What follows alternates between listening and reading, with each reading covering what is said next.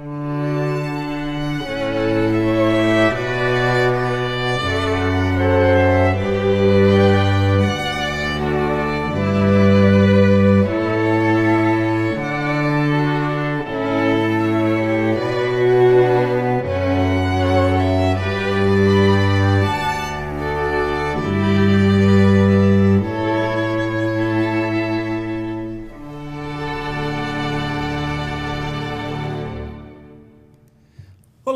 amiga, olá meu amigo, como é que vocês estão? Bem-vindos ao décimo episódio onde estudamos essa obra maravilhosa, o Espiritismo na Arte, que já vem com efeito especial.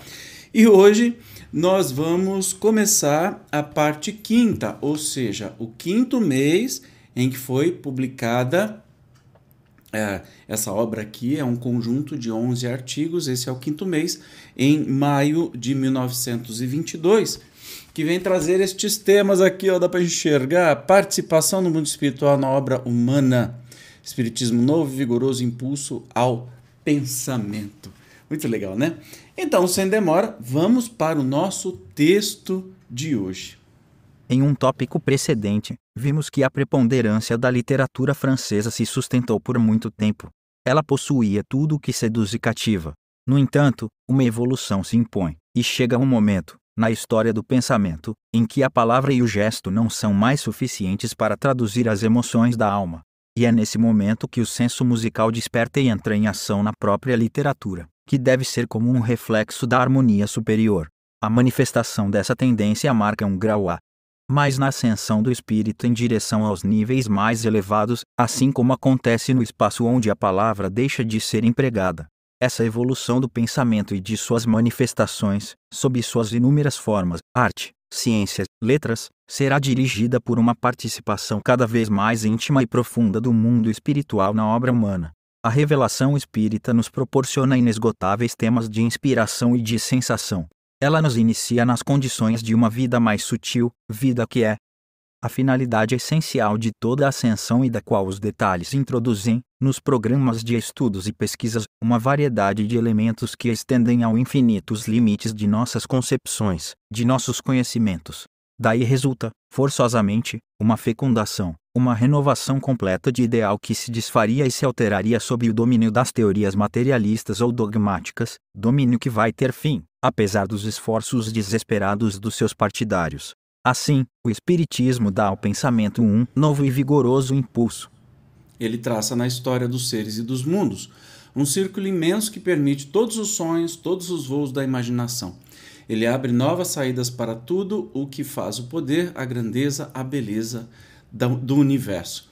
Bonito isso, né? É, eu acho que é bem inspirador e nos revela que por trás de toda a arte, né, que eleva tem aí uma influência do mundo espiritual, uma influência divina, digamos assim, né? Então, isso é bem interessante em saber. As pessoas não precisam ser espíritas para usufruírem deste mecanismo, né? Deste fluxo venturoso do amor absoluto, como diz meu amigo querido, doutor Ururai Barroso, doutor Felicidade, é, que a gente lança a mão, a gente acessa quando quiser. Basta que levemos os nossos pensamentos, a nossa vibração, né? nosso modo de vida para acessar tudo isso que está rolando por aí. Tudo isso que é bondade divina, né? E ele vem falar, vou arrastar a asa para minha, né? Claro, puxar o saco para a música, obviamente, que ele diz assim, tá falando da preponderância da literatura francesa, etc. Mas, no entanto, uma evolução se impõe. Chega um momento na história do pensamento que a palavra e o gesto não são mais suficientes para traduzir as emoções da alma. É nesse momento que o senso musical desperta e entra ação na própria literatura, que deve ser como um reflexo da harmonia superior. E aí, obviamente, ele está falando sobre a questão da música, já que nós sabemos que existem músicas sem palavras, mas muita música com palavra. Eu acho que existe mais música com palavra do que sem palavras, só instrumental no mundo, né? Desde as eruditas, clássicas e todos os estilos possíveis e imagináveis, tá? Mas vamos continuar aqui o nosso estudo. Até aqui, a forma literária pode parecer suficiente para exaltar os sentimentos nacionais e tudo o que se relaciona à epopeia das raças humanas e à vida planetária em geral. Ela pode mesmo parecer excelente e produzir obras-primas que ficaram como monumentos imperecíveis do pensamento e do sentimento. Porém, por mais excelente que ela seja, a literatura torna-se pobre quando se trata de reproduzir as formas superiores da atividade humana. À medida que seus horizontes se alargam e que a humanidade se comunica com a vida universal, formas mais perfeitas de expressão e de sensação tornam-se necessárias para responder ao estado vibratório, às radiações crescentes da alma. Uma intuição segura, o instinto do belo, levam o ser espiritual a substituir, na expressão do seu pensamento e no entusiasmo de sua alma, a harmonia pura pela palavra e pela letra. As revelações do invisível o estimulam a empregar, por sua vez, os procedimentos em uso na vida do espaço. Se a gente perceber a antiguidade, o que, que atravessou a antiguidade? Foi a música? Não. Foi a letra, né? As coisas escritas. Já que a música faz muito pouco tempo na história da humanidade que pôde ser gravada, por exemplo. Ah, mas e as partituras? Ok.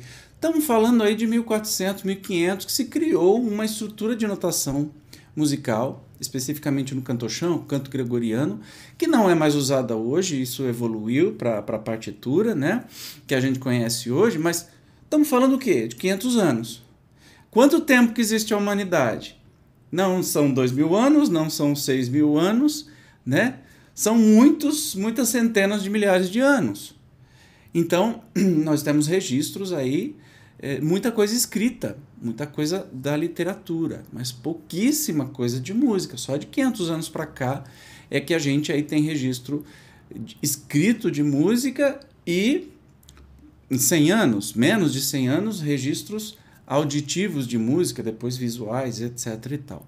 Então, a literatura é mais antiga, mas ele está dizendo aqui que a gente precisa dar um passo além né? não só da música, evidentemente, mas a música nos provoca. É, vou te perguntar uma coisa: quantas páginas de um livro você precisa ler? Não é concorrência, não, tá? Só uma constatação. Quantas páginas de um livro você precisa ler para que aquilo te emocione e te toque profundamente? Quando o livro é muito, muito, muito bom, pensa: quanto isso seria em tempo? Agora. Não tem música que em 30 segundos te toca o profundo da alma e te traz as lágrimas, te provoca uma emoção? Vamos combinar que são é, artes, mas a música, né? Cala fundo, tanto que é usada em diversas outras artes, no teatro, no cinema, né? Em tantas outras coisas. Por quê? Eu acho que a música abre, né? de novo, tô puxando sardinha pro meu lado, abre o nosso espírito como se fosse uma ponta de lança. Aí tudo de bom ou de ruim pode nos atingir, porque a música ruim também abre a nossa defesa né, emocional, espiritual, para vir porcaria também. Então, são as duas coisas, né? Então, é, ele está falando justamente disso e dizendo que isso sempre vem, quando é bom, né? Sempre vem do mais alto e que é, o espaço, dos espíritos do espaço, vem nos trazer cada vez mais revelações para que nos aprimoremos em todos os tipos de arte. Mas vamos continuar a leitura agora. As qualidades de um belo estilo. O verdadeiro mérito literário, as qualidades de um belo estilo, consistem em provocar o pensamento, as reflexões do leitor, em lhe criar uma atmosfera mental que contribua para desenvolver, para enriquecer suas faculdades, suas forças morais. Sem dúvida, fazer pensar é nobre, mas o que é mais nobre e mais meritório é elevar a alma em direção às alturas onde todas essas faculdades se desenvolvem na luz e no amor. É ajudá-la a atingir o grau de evolução que lhe permitirá sentir, não mais por seus órgãos materiais, mas em seus sentidos íntimos e profundos, as alegrias, as satisfações da vida superior, sentir essa vibração suprema que enche o universo, segundo o ilustre esteta, e que provoca a comunhão definitiva com o pensamento divino. O êxtase na beleza compreendida e realizada. Olha que interessante, né? E nós estamos falando sobre as letras, né? A escrita, seja o que for, poemas ou não, que é um dos primeiros as primeiras formas de propagação da arte que nós temos, né? Junto com pinturas rupestres, né? Esculturas, pouca coisa que sobrou, mas isso também existe para a gente ver, mas a palavra, né, é, era o mais forte, ou é um dos mais fortes exemplos de arte. E lembrando que toda a doutrina espírita veio por meio da palavra, não tinha isso aqui, não tinha vídeo, não tinha áudio, não tinha nada, tinha palavra. E é por isso que a gente estuda hoje, inclusive no tempo do nosso querido Leon Denis. Mas vamos prosseguir aí a linha de raciocínio dele para saber até onde a gente vai chegar. Teatro, meio de educação intelectual e moral e sua decadência. Olha que legal, vamos falar agora de teatro. As obras verdadeiramente belas e importantes tornaram-se raras entre os modernos, seja nas letras ou mesmo no teatro. Este poderia ser um poderoso meio de educação intelectual e moral, pela elevação dos pensamentos, dos sentimentos, pelos nobres exemplos postos diante do público. Porém, em lugar da sua missão grandiosa e benfazeja, o teatro tornou-se muito frequentemente um método para favorecer as paixões doentias, excitar os sentidos, em todos esses casos, ele se torna a obra de céticos gozadores. Ignorantes ou descuidados do verdadeiro objetivo da vida, é a espuma brilhante e insalubre, o fruto mórbido de uma civilização deformada pela sedução do prazer e das riquezas. Quantas vezes, atraído pelo título de uma nova peça, por um brilhante cartaz, fui aos maiores teatros parisienses, na esperança de ali encontrar um alimento substancial no decorrer de uma noite bem empregada. Pobre de mim, minhas decepções não se contam mais. Em lugar da substância fecunda que eu esperava, eram cenas banais, ou equívocas que se desenrolavam diante de meus olhos. Muita engenhosidade ali se empregava, sem dúvida. As palavras espirituais brotavam em feixes cintilantes ou flutuavam, como bolhas de sabão irisadas, sob as luzes da ribalta 36, mas que o menor sopro arrasta sem deixar nenhum traço na lembrança nem na consciência do espectador, porquanto, o pensamento elevado, o exemplo encorajador, o ensinamento consolador sempre se encontravam ausentes. Além disso, a impressão que dali emanava era a de um vazio ou de impotência, quando não era ainda pior. É preciso devolver ao teatro a sua dignidade, reconstituir o ideal da cena desonrado por autores inaptos e corrompidos, com o espetáculo mudando costumes e meios sociais, que constituem a trama da comédia, é preciso saber escolher o que pode elevar as inteligências e os corações. No entanto, como em nossos autores contemporâneos o que domina é sempre o tema do amor culpado, do amor doentio, assim se aguçam os apetites carnais, alimentam-se as paixões, precipita-se a decadência do teatro e trabalha-se para a corrupção geral. Bom, vamos entender que na época que isso foi escrito, né, 1921, 1922, uh, primeiro, o cinema, por exemplo, nem existia ou estava muito recente, né? Talvez ele não vai nem mencionar aqui. Ele está falando do teatro, aí você fala assim: ah, então teatro tem que ser tudo teatro espírita, não pode nada? Não, não é por isso. O teatro que mexe com as fibras da nossa alma é aquele teatro que nos chacoalha, que a gente sai da peça pensando, refletindo, é, que no meio acadêmico, né, pedagógico, a gente fala, nos dá um, nos, nos faz um desequilíbrio cognitivo, que a gente geralmente é muito seguro de tudo que sabe, o que é, o que não é, e você vai numa peça de teatro boa, seja ela qual for, o tema que for, e você sai de lá pensando: nossa, nunca pensei nisso. E se eu mudasse tal atitude? E se eu mudasse as minhas expectativas? E se eu mudasse o meu pensamento sobre o que está acontecendo no mundo agora?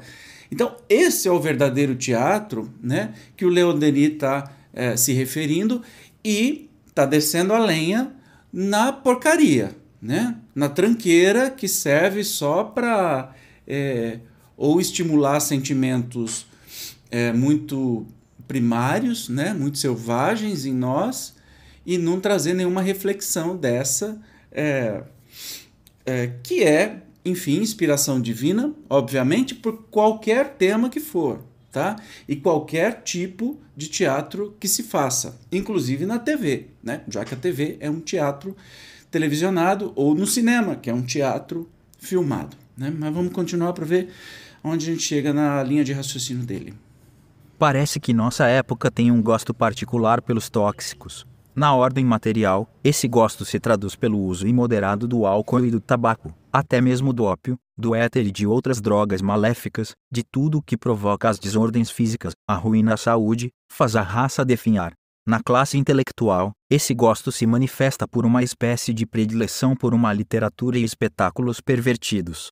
Aqui o mal é ainda mais grave, porque é a consciência, o senso moral, a dignidade do homem que são atingidos. E daí resulta uma expansão dos apetites sensuais, uma orientação defeituosa da vida e das faculdades. Eis porque convém procurar todos os meios de elevar as almas, os pensamentos, em direção a essas regiões em que as emanações do alto varrem todas as impurezas.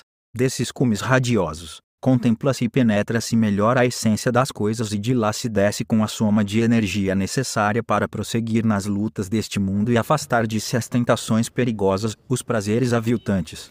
Então, ele está falando justamente das porcarias, né? Não daquilo que nos faz pensar. Quero dividir com vocês que faz pouco tempo eu fui assistir uma peça que aí, à primeira vista, você poderia dizer assim: ah, é desse tipo de teatro que ele está falando. Mas não. Vocês me desculpem que eu tô com uma faringite monstra. Vou tentar aqui conversar. Pronto, vamos lá. Há pouco tempo atrás eu fui assistir uma peça de teatro chamando, chamado O que o meu corpo nu te conta.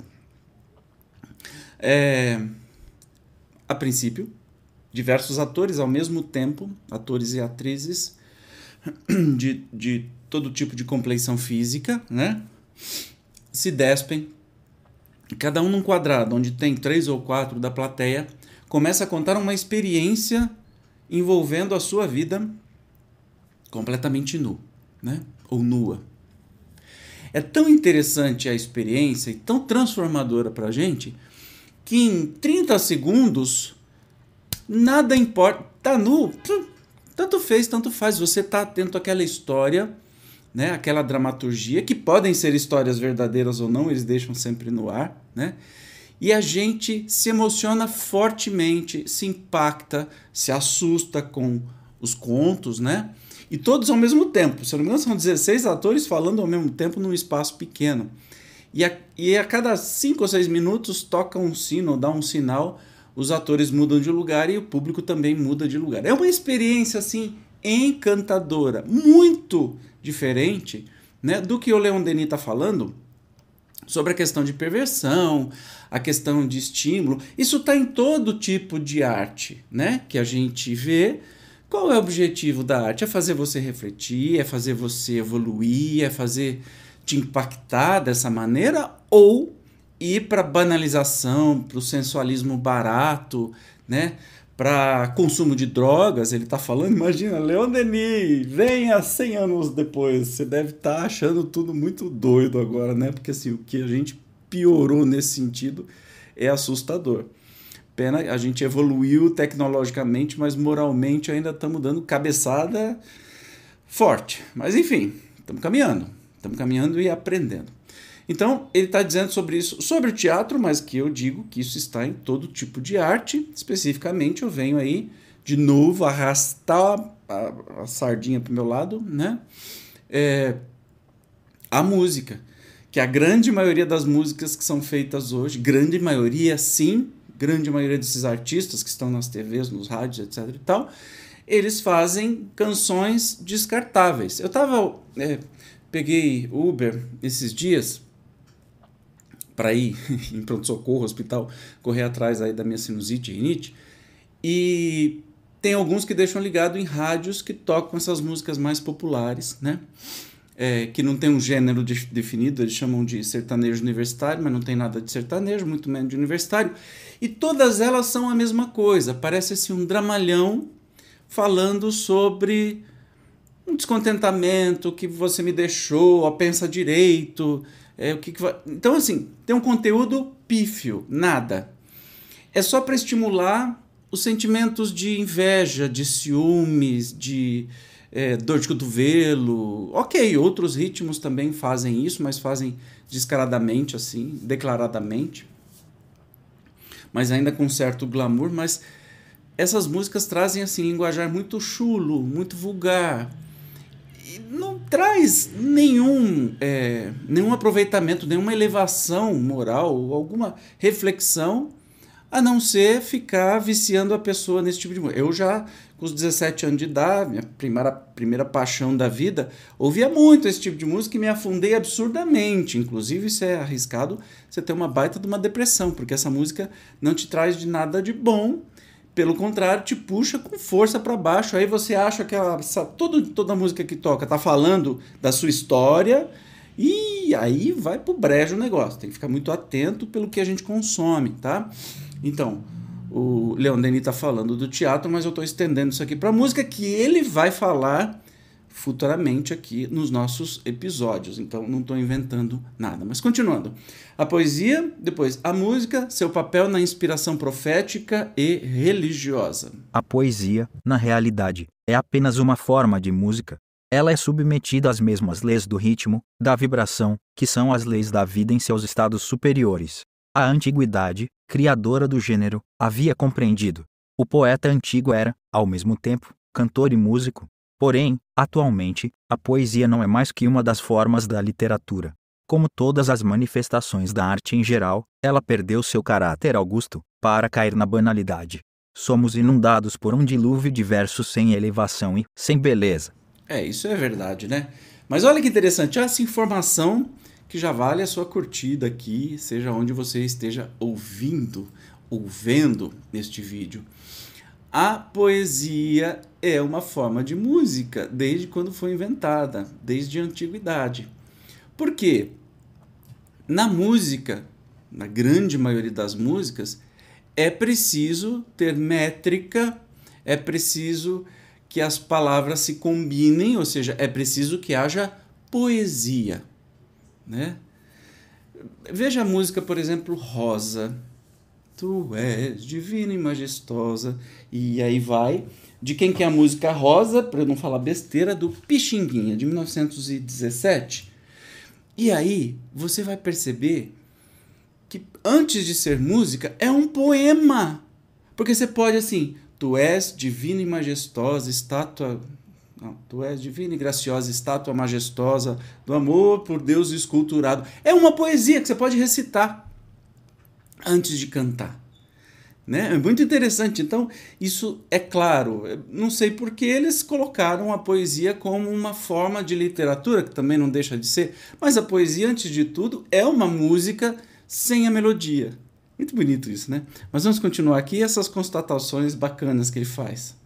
Ora, o verso não suporta a mediocridade. E é por isso que, na Idade Média como em nossos dias, escritores de grande talento, Dante 37, Lamartine, Victor Hugo e outros, puderam conservar na poesia o seu brilho, o seu caráter de grandeza e salvá-la de uma queda irremediável. Para exprimir o sublime ideal, todas as palavras são impotentes. Chegando a uma certa altura, o pensamento encontra apenas termos humanos, apropriados às exigências do nosso plano inferior, mas incapazes de traduzir as impressões da vida superior. E é isso que o esteta lamenta. Desde que a insuficiência da linguagem humana se revela, a música, com seus recursos infinitos, torna-se a única forma que se adapta à eterna beleza do universo, a única forma de exprimir as sensações da alma radiosa, fundindo-se com o pensamento divino. A palavra, quando está unida à música, pode dar ao pensador uma forma de expressão mais intensa, mais penetrante. Porém, nos nossos dias, a aplicação desse método tornou-se muitas vezes bem vulgar. A romança 38, a canção 39, tinham, ainda recentemente, o seu encanto, o seu sabor. Hoje, sob a influência de certos meios públicos, a canção não é mais que uma profanação, um aviltamento da ideia. Porém, quando das cloacas impuras onde mãos sacrílegas a têm enlameado, a música se eleva em direção às alturas radiosas do pensamento e da poesia, ela se torna apta a traduzir os mais nobres sentimentos. Ela se acha em seu elemento, Lá, tudo são ondas, vibrações, harmonias, luz, eis por que a poesia, para permanecer no seu verdadeiro papel, deve se inspirar nas leis da harmonia musical e reproduzi-las com fidelidade. A música, nós o sabemos, desempenha um grande papel na inspiração profética e religiosa. Ela coloca ritmo na emissão fluídica e facilita a ação dos espíritos elevados. Eis porque ela tem seu lugar nas reuniões espíritas, nas sessões em que é bom precedê-las por um hino apropriado às circunstâncias. Muitas vezes os guias dos grupos exortam os assistentes a entoar um cântico para facilitar as manifestações. Muito bem, tem umas coisas bem interessantes aqui nesse texto. Ele começa a falar sobre a poesia que devia seguir a métrica da música, né? Porque uma coisa está ligada à, outra. E aí ele cita grandes autores como Dante, Lamartine e Victor Hugo. Aliás, você já leu é, Os Miseráveis de Victor Hugo?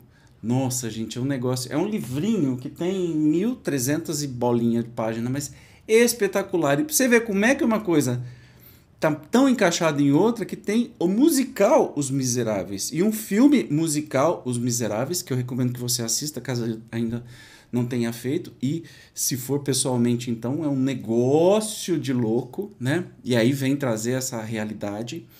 E aí ele está dizendo sobre. Uh, a questão de que a poesia, assim como a música, pode elevar absurdamente né, os nossos pensamentos, a nossa vibração para as esferas divinas, né? seres encarnados ou desencarnados, que a música realmente é a única forma, né?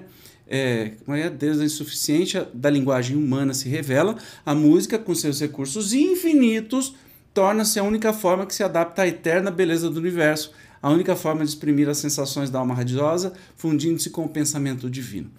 Mais do que a linguagem, a música é a linguagem dos espíritos, né?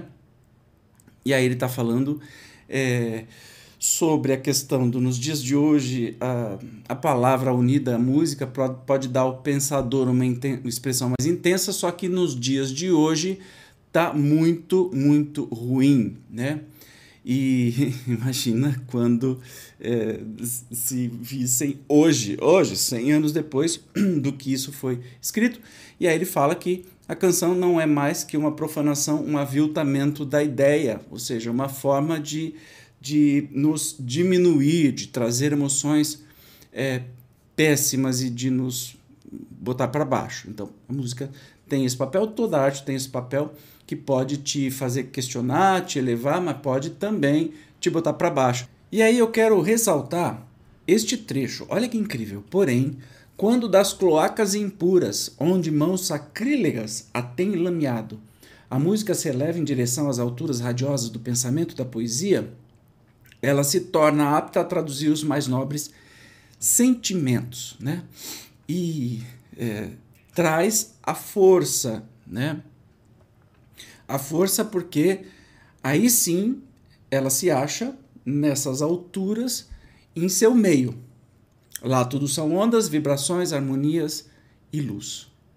E aí ele começa a falar sobre a questão da música nas, uh, na inspiração profética e religiosa e vem dar um tapa na cara de muita casa espírita por aí que proíbe música no centro espírita. Ah, sim, tem, e não são poucos não, tá? Ou relega a música um momento de fazer o povo ficar quieto antes de começar a palestra, que é o que realmente tem importância. Então a música pode ser qualquer coisa só para tapar a boca das pessoas, parar de conversar. Aliás, fazem isso muito em encontros e congressos espíritas, tá? Bota o músico como se fosse um animador de auditório para calar a boca das pessoas para baixar a vibração né, da conversa que vem. Note que a música geralmente vem depois de intervalos, né?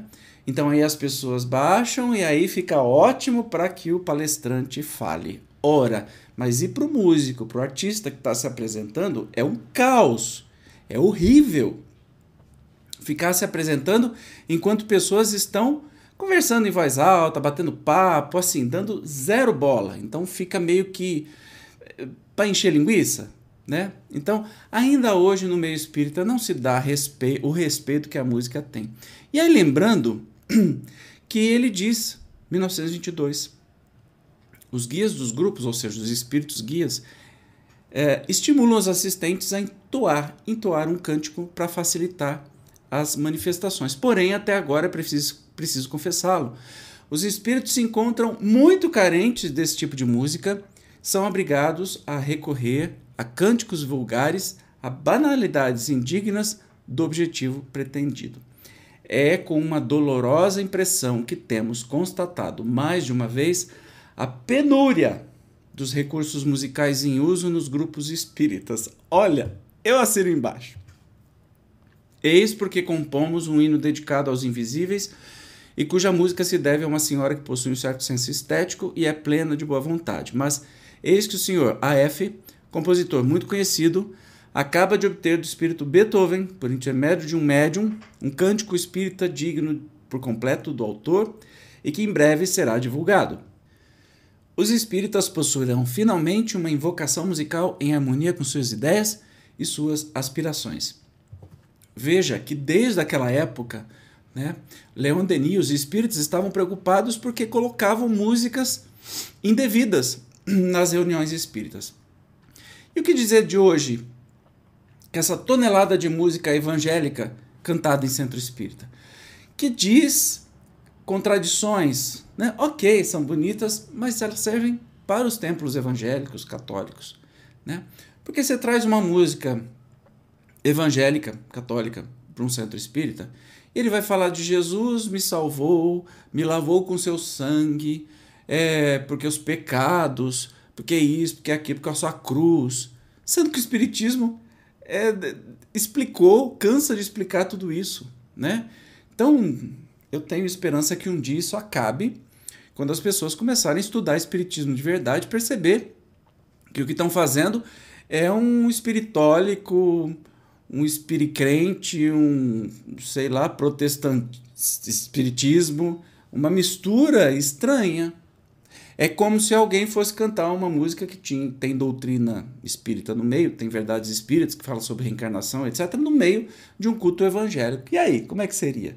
Divertido? As pessoas iam gostar? Não, né? Mas nos, nas casas espíritas gostam e cantam junto, que é mais assustador ainda. Não, não é essa arte que está se referindo, né? Então, Leon Denis vem falar também deste tipo de coisa que está acontecendo e eu deixo aqui meu grande parênteses. Eu estou gravando esse vídeo todo picadinho porque me vem um acesso de tosse maluca por causa da faringite, mas eu não posso deixar de falar do grande erro que nós estamos cometendo, né? Permitindo com que as casas espíritas virem igrejas evangélicas, católicas, seja o que for, e contradigam nas músicas o que a doutrina espírita ensina que não é. Jesus não veio para salvar ninguém. Ele veio para ensinar. Ele morreu por causa dos religiosos, inclusive dos judeus, né? Dos fariseus, dos hipócritas, do bando de judeus que estimulou e instigou tanto o governo romano que aí fez a pena de morte. Ele não morreu para salvar ninguém. Jesus não salva, né? E tantas outras verdades que essas músicas contradizem. Infelizmente, a gente vê até em congresso espírita essas músicas é, de outras religiões fazendo maior sucessão, e eu fico assim. E aí? Né? Então a gente precisa saber muito bem o que está acontecendo, o que está fazendo. Mas vamos continuar. A influência da música sobre todos os seres, a canção e o povo, o esteta, sua personalidade. Será que é agora que a gente descobre quem é o esteta? Vamos ver. Em toda a obra pretendida, literatura, poesia, arte, a escolha dos meios deve ser apropriada à grandeza do objetivo. Na verdade, a poesia está em toda parte onde a colocamos. Ela não se exprime somente pelo verso, ela pode impregnar todas as formas da linguagem escrita ou falada, todos os aspectos da arte. A poesia é a expressão da beleza propagada em todo o universo é o ardor comunicativo da alma que compreendeu, alcançado o sentido profundo das coisas, a lei das supremas harmonias e que busca penetrá-la em outras almas, pelos meios que lhes são próprios. Todos os seres são sensíveis à música. Até os animais recebem a sua influência. Conhece-se a lenda de Orfeu, atraindo com a sua lira e agrupando, ao redor dele, as feras da floresta. Os próprios insetos sentem as vibrações. Quando me ponho ao piano, as moscas voam em torno de mim de uma forma particular. O poder da música também se demonstra pela influência da canção sobre o povo. Ela é a companheira do trabalho, o apoio do esforço paciente e repetido, a alegria do lar, porque exalta as forças e os sentimentos do ser humano. Portanto, a canção também poderia ser um meio de elevação, porém, nós já ouvimos, em nossos dias a canção se arrasta muito frequentemente em terreno lamacento e perde todo o caráter regenerador. E aí eu falo mais sobre isso. É, e vou comentar mais um pouquinho, porque aí está falando da minha praia, né? Uh, especialmente eu peço que você assista uh, o meu conjunto de estudos, são cinco vídeos chamado A Influência da Música, ou acesse o meu livro no, que tem na, no Amazon com esse título, a, Influen a, a Influência da Música. Claro que eu me inspirei aqui, e aí mais aprofundadamente eu vou é, chegar nestes pontos, né? E especialmente sobre a força que a canção, como ele está dizendo, é, alcança a nós todos, já que a música interfere no ambiente, interfere para os animais, os insetos, né? É, tem estudos, e aí eu divulgo isso no, no, nos vídeos e também é, no livro. Tem vários estudos que vão provar sobre isso, mas o mais grave é que a música interfere absurdamente na nossa vida. E, quando é feita negativamente, interfere de uma maneira desastrosa. Eu sempre conto que uma vez eu estava assistindo Profissão Repórter e estavam fazendo reportagem na época ainda com o MC Catra, se não me engano era vivo, que tinha lá 12 esposas, alguma coisa assim, mas ok, não tem nada a ver com a vida dele e muito menos das esposas, cada um faz o que quer. Só que o que me incomodava muito eram as letras que diminuíam a mulher como se fosse um nada. E aí o Profissão Repórter é, foi entrevistar as meninas que estavam é, pagando ingresso para ver o cara botar elas destruir, né? Falando que elas. misoginia pura, machismo, etc e tal, que eram pior do que qualquer outra coisa.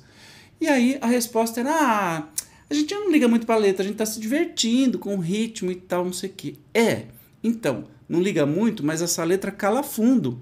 E às vezes alimenta o próprio machismo que a mulher tem dentro dela, ou o desprezo pelos seus direitos, ou o desprezo. Tanto que tem muita mulher que é machista em vez de ser feminista, né? Tá assim que defende os absurdos que os homens fazem com elas. O que, que explica isso? A música tem influência sobre isso? Óbvio que tem. É sobre isso que ele está falando, mas vamos continuar. As duas últimas lições de Esteta, que se encontraram mais adiante, nos levam em direção às serenas alturas da arte. Elas terminam a série de comunicações que recebemos desse grande espírito, do qual conhecemos agora a personalidade. Ele foi um dos mais eminentes artistas da Renascença italiana, ao mesmo tempo arquiteto, pintor e escultor. A música também não lhe foi estranha. Hoje ele vive nas esferas superiores onde o belo e o bem reinam sem reservas, nelas ele procura a realização das suas grandiosas concepções. Nossos guias nos dizem que devemos considerar como um favor único a participação de esteta em nossos trabalhos, assim, queremos expressar-lhe toda a nossa gratidão, bem como ao poder soberano que permitiu tal intervenção. Em breve, falaremos sobre música e daremos as lições do espírito macenete consagradas mais especialmente a essa grande arte. Graças a essas lições, um raio de luz da vida celeste penetrou em nossa obscuridade e nossas débeis tentativas humanas adquiriram mais relevo e mais amplidão. Ah, que lindo! Então descobrimos.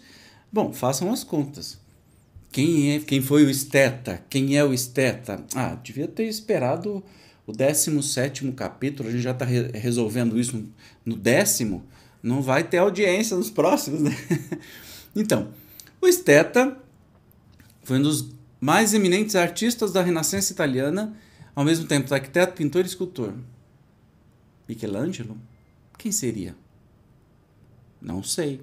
A música não lhe foi estranha. Deixa aí nos comentários quem você acha. Vamos pesquisar. Vamos pesquisar na internet, né? Eu também vou fazer isso. Quem foi artista renascentista italiano que era arquiteto, pintor e escultor? Talvez a gente descubra quem foi o esteta tá bom?